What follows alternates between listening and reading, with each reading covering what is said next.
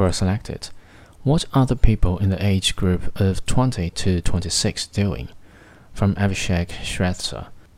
The people are busy with different social medias like FB, Viber, Twitter, Instagram, Snapchat, Smile, Quora, and so on, so on. The people are dreaming and visualizing what their future should be like. The people constantly worrying that they are going to reach 30 soon and haven't accomplished anything meaningful or are nearby it. The people are dealing with complex feelings like heartbreak, sex, love, instant success, and failure in new job education, marriage, and so on and so on. The people are experimenting new things to come at conclusions. The people are following their heart than their brain, which I believe will soon deliver a wonderful life lesson.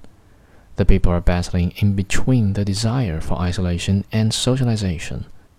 The people are thinking that they are now better able to understand people and relationships, which in reality is even more complex. The people are smiling at this answer because they can comprehend this very well.